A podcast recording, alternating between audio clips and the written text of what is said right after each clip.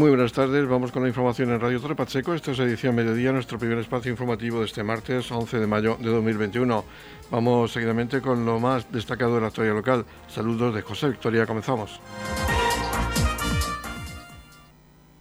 Les informamos de la situación del COVID-19 en el término municipal de Torre Pacheco con los datos proporcionados por Área 8 de Salud Mar Menor del Servicio Murciano de Salud y correspondientes al lunes 10 de mayo de 2021. El total de casos activos es de 20 en Torre Pacheco Este, Centro de Salud NYU, son tres positivos. En Torre Pacheco Oeste, correspondiente al Centro de Salud Antonio Cozar, son seis los contagiados. En Roldán hay nueve positivos. En Balsicas, Dolores de Pacheco y San Cayetano no se registran nuevos casos por COVID y en el Jimenado hay dos positivos. El total de nuevos casos es de seis. Las altas del día anterior son de dos personas y el número de ingresados en el Hospital de los Arcos por COVID es de cuatro personas. Se mantienen los niveles de alerta en color amarillo tanto en el área de salud este, correspondiente al Centro de Salud NYU, como en el área de salud oeste, correspondiente al Centro de Salud Antonio Cózar. Edición Mediodía. Servicios informativos. El alcalde de Torre Pacheco informa a todos los vecinos del municipio que el próximo jueves 13 de mayo se llevará a cabo en IFEPA la segunda jornada de vacunación masiva en nuestro municipio, por lo que todas las personas mayores de 70 años que recibieron la primera dosis el pasado 15 de abril tendrán que desplazarse a la institución ferial Villa de Torre Pacheco, IFEPA, para recibir su segunda dosis. Además, aquellas personas mayores de 65 años que aún no han sido vacunadas porque no han sido citadas o no han podido desplazarse a San Javier, también tendrán que acudir a IFEPA para recibir su vacunación. Por otra parte, la Dirección General de Salud Pública ha informado que no se van a realizar citaciones telefónicas, por lo que les comunicamos a todos los vecinos que permanezcan atentos a las redes sociales oficiales y a los medios de comunicación públicos, como es el caso de Radio Torre Pacheco, para conocer el horario de vacunación y franjas de edad que recibirán su vacuna este jueves 13 de mayo en IFEPA. Este próximo jueves 13 de mayo va a tener lugar aquí, en el recinto ferial de Torre Pacheco, la segunda jornada de vacunación masiva. Todas aquellas personas mayores de 70 años que recibieron su primera dosis el pasado 15 de abril tendrán que venir aquí a IFEPA para recibir esa segunda dosis. También todas aquellas personas mayores de 65 años que aún no han sido vacunadas, bien porque no han sido citadas o bien porque no han podido trasladarse a San Javier, también, también tendrán que venir este jueves 13 de mayo al recinto ferial de IFEPA. La entrada será por el aparcamiento. Nos informa la Dirección General de Salud Pública que no se va a llevar a cabo ninguna citación telefónica, por lo tanto tendrán que estar atentos a todas las redes sociales oficiales y a los medios de comunicación públicos que iremos informando a lo largo de esta semana de todo el horario de vacunación para este jueves 13 de mayo aquí en IFEPA. Noticias, edición mediodía. Con motivo de la conmemoración del Día Internacional de la Eliminación de la Discriminación Racial, el pasado 21 de marzo, desde los servicios sociales de Torre Pacheco se presentaba una programación de actividades atendiendo a la propuesta de las Naciones Unidas para este año 2021, donde se propone el tema La juventud se alza contra el racismo y se plantea el objetivo de fomentar una cultura mundial de tolerancia, igualdad y antidiscriminación. Es por ello que se ha puesto en marcha una campaña de sensibilización comunitaria donde, en primer lugar, se ha creado eslóganes antidiscriminatorios con la colaboración de los centros educativos del municipio, el proyecto de intervención socioeducativo y los talleres de aprovechamiento de ocio y tiempo libre. La Concejalía de Servicios Sociales ha presentado en el Facebook del Ayuntamiento de Torre Pacheco los eslóganes antidiscriminatorios que han diseñado los niños y niñas jóvenes de Torre Pacheco. A través de estos mensajes nos invitan a reflexionar sobre la convivencia desde el respeto y la tolerancia a la diversidad. Por ello se pide que se dé mucho apoyo a los eslóganes que más gusten y los que más reacciones positivas tengan finalmente serán pintados en diferentes zonas de la vía pública del municipio. Por ello se agradece a todos los centros educativos la implicación y participación y también se da las gracias a los niños y niñas y jóvenes que han participado en esta iniciativa. Escuchamos a la concejal de Servicios Sociales, María José López. El pasado 21 de marzo, por el Día de la Eliminación de la Discriminación Racial, en este ayuntamiento presentamos un programa de actividades de la mano con la propuesta de las Naciones Unidas, cuyo lema es La juventud se alza contra el racismo. En estas actividades hicimos campañas de, intervención socioeducativa, talleres de aprovechamiento de ocio y tiempo libre y en esta ocasión presentamos un proyecto muy bonito de la mano de los centros educativos del municipio donde los niños, las niñas y los jóvenes han elegido unos lemas para apoyar este día, para apoyar este movimiento. Eh, les pedimos a todos los vecinos que entren, vean esos logos, esos eslogan, eh, elijan el que más les guste y esos tres más votados serán, serán pintados en las calles del municipio.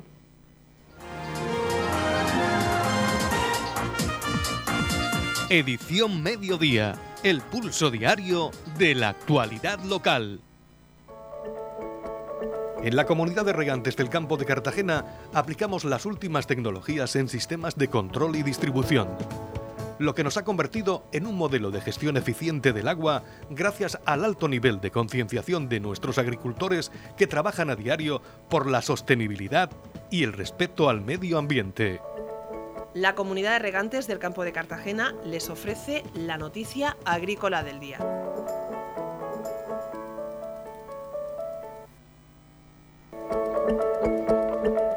En la noticia agrícola del día vamos a hablar hoy de la comunidad autónoma de la región de Murcia que crea un inventario ecológico de la fauna y flora del Mar Menor para mejorar el conocimiento de su ecosistema.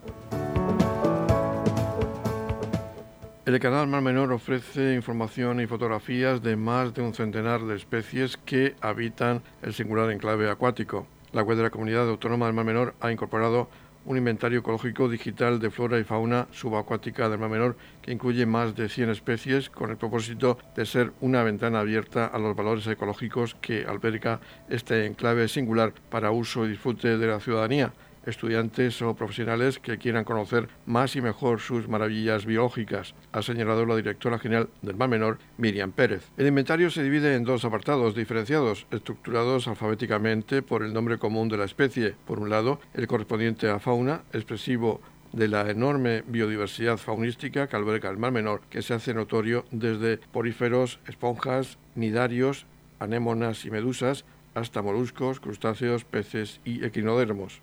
Hay que destacar entre los grupos de animales más notables el de los moluscos y crustáceos, ya que algunos son de gran importancia en las cadenas tróficas o como recursos pesqueros. También podemos encontrar peces en todos los ambientes que proporciona este ecosistema y a distintas profundidades, siendo un elemento de gran importancia dentro del ecosistema lagunar.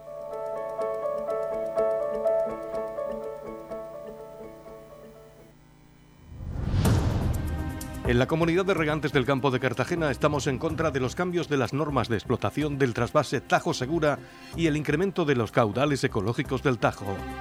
Cambios que supondrán un recorte del 40% del volumen de agua que llega al levante, además del incremento del precio del agua tanto para regadío como para consumo. Para frenar estos cambios, desde la comunidad de regantes del campo de Cartagena, convocamos a todos los agricultores y ciudadanos de esta comarca en sus tractores y vehículos a la manifestación que tendrá lugar el sábado 15 de mayo a las 10 de la mañana en Cartagena. Esperamos tu participación. En el campo de Cartagena, el agua es vida.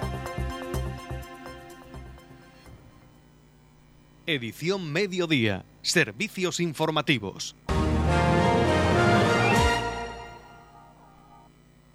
Continuación vamos a escuchar las actuaciones policiales que ha realizado la Policía Local de Torre Pacheco en voz del inspector de la Policía Local de Torre Pacheco, Antonio Méndez. Sí, pues a continuación paso a redactar los hechos más destacados y más importantes ocurridos en la última semana. En estos días, eh, la policía en materia de tráfico ha, instruido diligencias por un total de 11 accidentes de tráfico, ocho de ellos eh, sin heridos y tres con heridos, pero por suerte heridos leves. Y también se ha retirado eh, dos vehículos de la vía pública por carecer de seguro. Eh, lo positivo de esta semana es que en todos los accidentes y en los controles se hacen pruebas de alcoholemia y todas han dado negativo. No se ha instruido ningún atestado por delito contra la seguridad vial. Pasando a nuestra labor de mediación, se ha, eh, se ha intervenido y mediando en, tres conflictos eh, familiares, otros tres conflictos entre vecinos y otros tres entre particulares y establecimientos. Asimismo, también se han atendido molestias por ruidos en viviendas y en vía pública con un total de 12 intervenciones. En este caso hemos multiplicado las de la semana anterior. Pasando a los delitos, también eh, se han producido, hemos bajado esta semana. Eh, delitos por robo no se ha producido ninguno consumado, solamente un delito por robo en grado de tentativa en el que llamaron los vecinos diciendo que habían visto a tres personas, a tres varones, saltar de madrugada al tejado y al patio de una vivienda.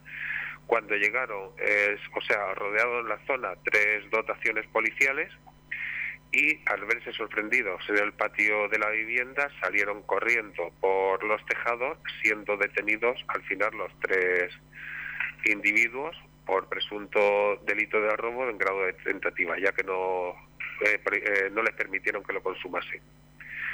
También se ha detenido un varón por tráfico de estupefacientes, el cual una patrulla lo sorprendió viendo cómo hacía la venta, cómo hacía un pase y eh, lo detuvieron, portaba encima 46 gramos de marihuana dispuestos o distribuidos para su venta, así como 150 euros en metálico. Y eh, por último, se han detenido dos varones por violencia de género. En uno de los casos, eh, la mujer, la señora llamó porque su marido estaba bastante agresivo en la vivienda y se había salido a, la calle a esperar a la policía.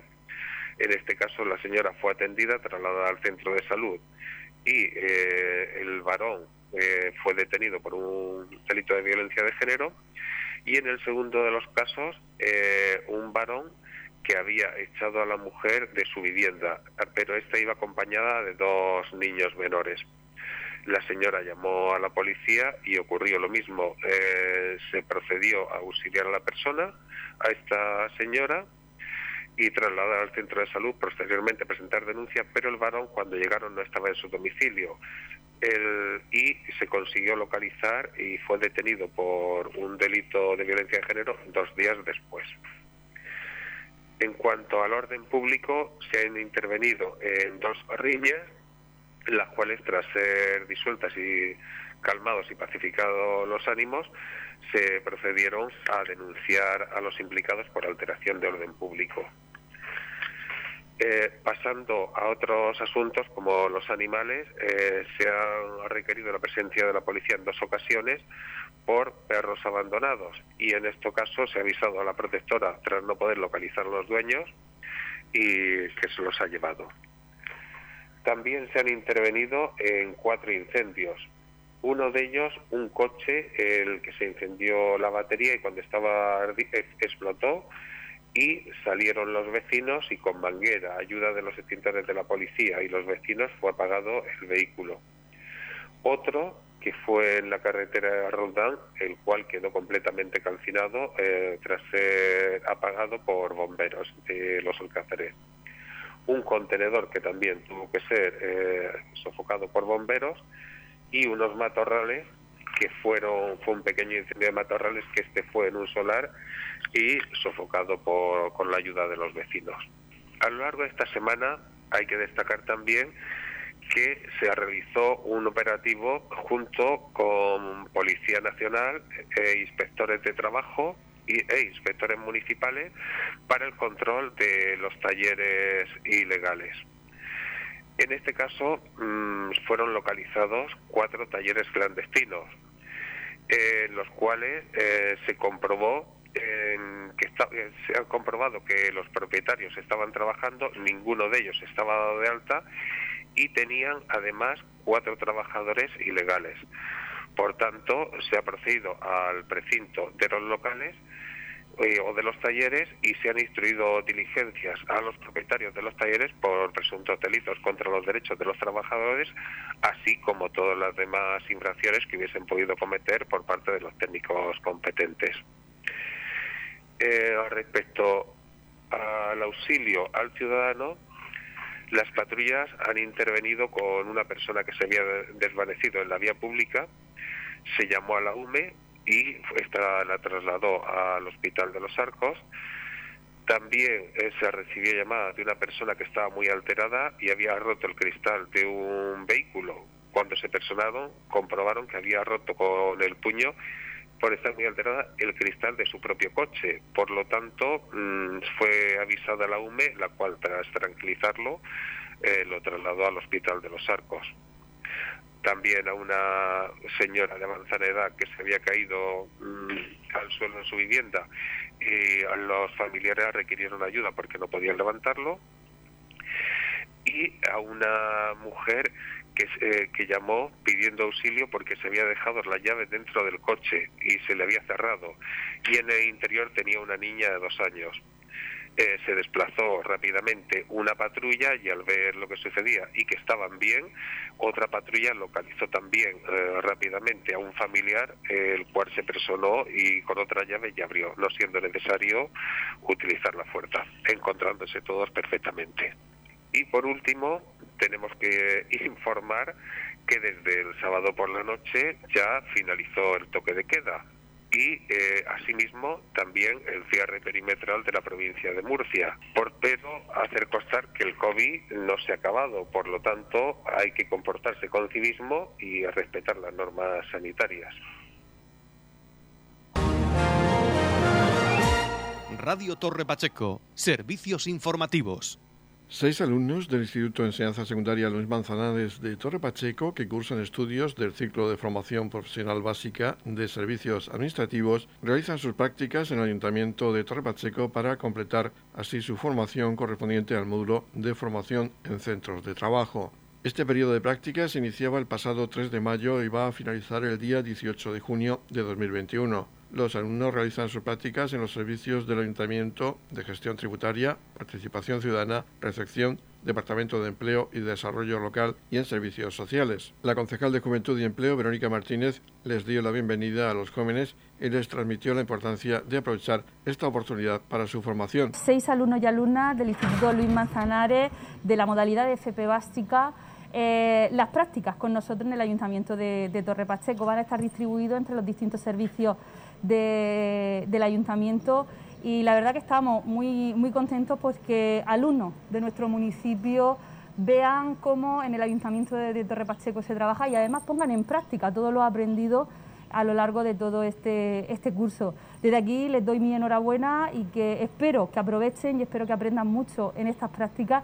También a los docentes del instituto por pensar que en el Ayuntamiento de Torre Pacheco pueden realizar estas prácticas y la verdad que desde la Concejalía de Empleo y Formación estamos muy satisfechos con el convenio de colaboración que tenemos con el Instituto eh, Luis Manzanares para poder realizar este tipo de prácticas y que, puedan poner en valor todo lo que han ido aprendiendo, que puedan ejercer estas prácticas aquí con todos nosotros. Los jóvenes estuvieron acompañados por su tutor de prácticas y profesor de gestión administrativa del Instituto de Enseñanza Secundaria Luis Manzanares, Manuel Ibáñez. Fueron recibidos, además de por la concejal de Juventud y Empleo, por el técnico de desarrollo local, Pedro Vera. Ibáñez agradecía la colaboración del Ayuntamiento de Torre Pacheco con el centro educativo para que todos los alumnos puedan terminar su formación poniendo en práctica sus conocimientos en un entorno real de trabajo, especialmente este año marcado por la pandemia. Comienzan sus prácticas, la FCT, eh, con muchísima ilusión y quiero en primer lugar agradecer muchísimo al ayuntamiento su excelente colaboración, que siempre ha sido, ha sido los años pasados, pero especialmente este, eh, que dada la situación de pandemia, pues ha sido más difícil en, en las empresas encontrar plazas para los alumnos y el ayuntamiento pues ha hecho un gran esfuerzo para que ellos puedan terminar su formación eh, practicando sus conocimientos, poniendo en práctica sus conocimientos en un entorno real de, de trabajo. Estamos repasando para usted la actualidad de nuestro municipio en edición mediodía. El tenista en silla de ruedas de Torrepacheco, Enrique Siscar, acaba de vencer, ha estrenado su castillo de victorias este año con el primer título internacional y lo ha hecho tras imponerse en la prueba de dobles en el Open de Vilamoura, en Portugal. Vamos a hablar precisamente con el tenista, con Enrique Siscar. Acabas de estrenar, comenzabas este año después de un atípico 2020 que a causa de la pandemia pues prácticamente no pudiste entrenar. Sí, sí, la verdad es que ya había ganas de, comenzar, digamos, los torneos internacionales, señal de que, bueno, todo poco a poco parece que va volviendo un poco a la normalidad. Y sí, recientemente he ganado en, en Portugal en la prueba de doble y la verdad es que muy feliz de volver a competir y hombre, si es ganando pues mucho mejor, claro que sí. Y lo has hecho en dobles con una pareja, un holandés, con Carlos Anker. Sí, sí, es un compañero que, que me llevo muy bien con él. Creo que eso luego en pista eh, se nota el, digamos, el buen rollo que tenemos fuera de pista y creo que hemos hecho un, un gran torneo y hemos ganado a grandes parejas y sobre todo en la final a la pareja número uno israelita, que es una pareja que está muy experimentada y cosecha ya muchos títulos. Y la verdad es que los dos terminamos muy contentos después de, de tres horas de partido y levantando cinco bolas de, de partido en contra.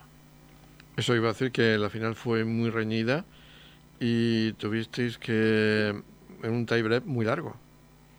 Sí, sí, la verdad eh, fue un partido larguísimo nada más terminar tenía que volver para casa y digo, madre mía, la hora que se me va a hacer. Pero bueno, al final el viaje de vuelta eh, con victoria sabía, supo mejor, ¿no? Y, y sí, fue muy largo, fue un primer set muy largo, el segundo también lo perdimos en el tie break y, bueno, el tercero, como te decía antes, íbamos 9-7 perdiendo en el Masi tie break, lo remontamos y luego eh, remontamos tres bolas, cinco bolas de partido y bueno, en la primera que tuvimos tuvimos la fortuna de, de conseguirlo, por lo que acabamos muy cansados pero muy felices, la verdad.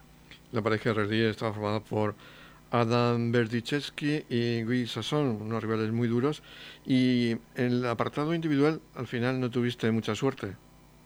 No, bueno, en primera ronda eh, gané al, Chile, al número 2 chileno, y, bueno, tenía buenas buenas sensaciones, pero justo por la tarde directamente nos hicieron jugar también contra la, el siguiente partido y bueno, era un chico, era un contrario que ya me había ganado anteriormente y la verdad bastante bastante fácil, vamos a decirlo así.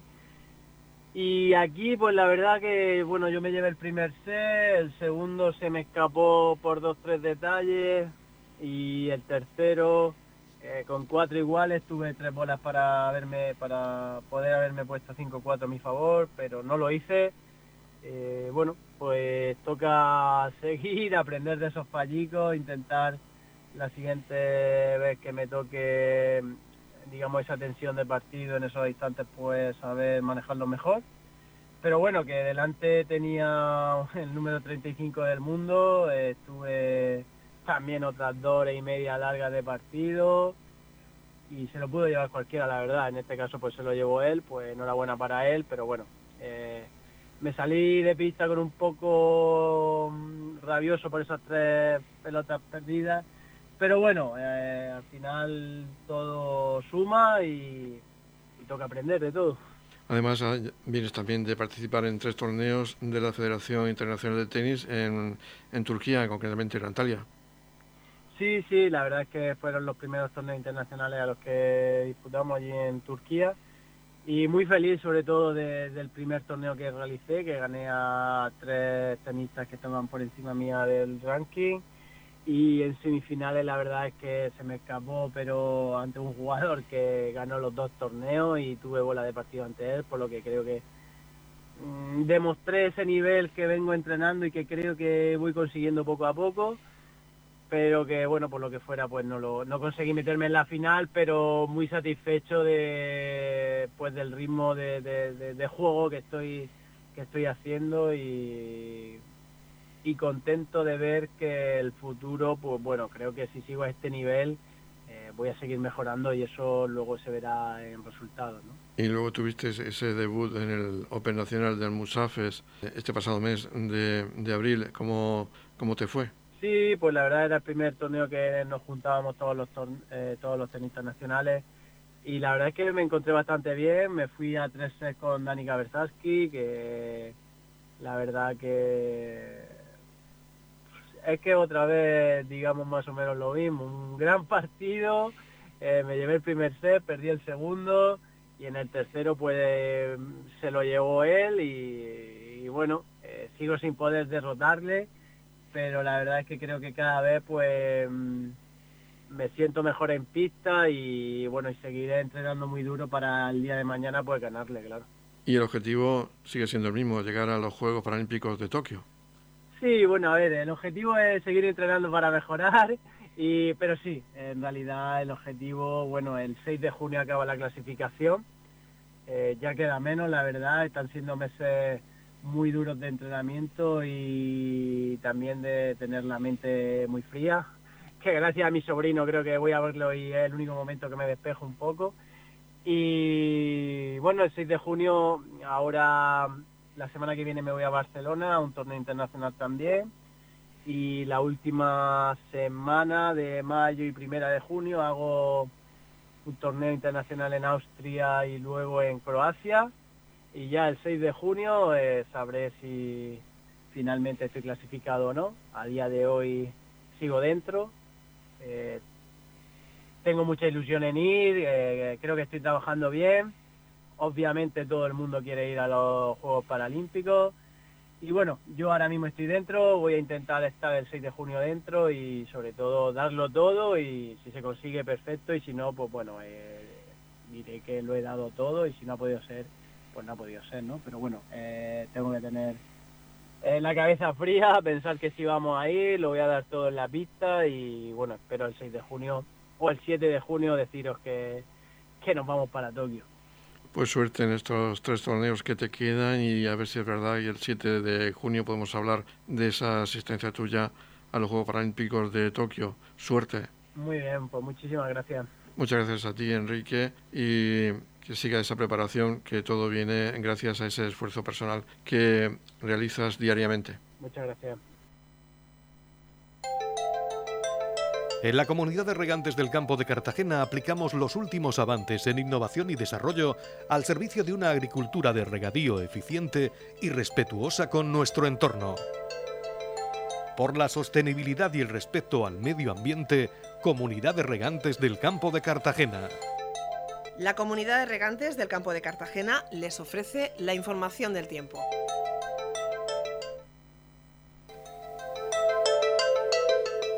Información meteorológica del martes 11 de mayo de 2021.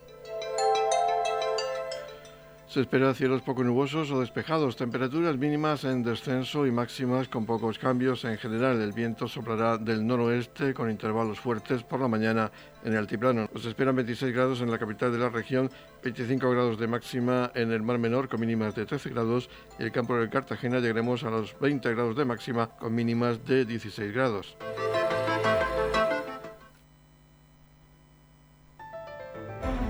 En la comunidad de regantes del campo de Cartagena rechazamos los recortes del trasvase Tajo Segura, una infraestructura hídrica que ha traído progreso y prosperidad al levante español. Sin el trasvase, miles de familias se verán abocadas a un futuro incierto marcado por el paro y la desaparición de su medio de vida, la agricultura. Desde la comunidad de regantes del campo de Cartagena defenderemos el trasvase Tajo Segura hasta sus últimas consecuencias. Para ello convocamos a todos los agricultores y ciudadanos de esta comarca en sus tractores y vehículos a la manifestación que tendrá lugar el sábado 15 de mayo a las 10 de la mañana en Cartagena. Nos jugamos mucho. Esperamos tu asistencia. En el campo de Cartagena, el agua es vida.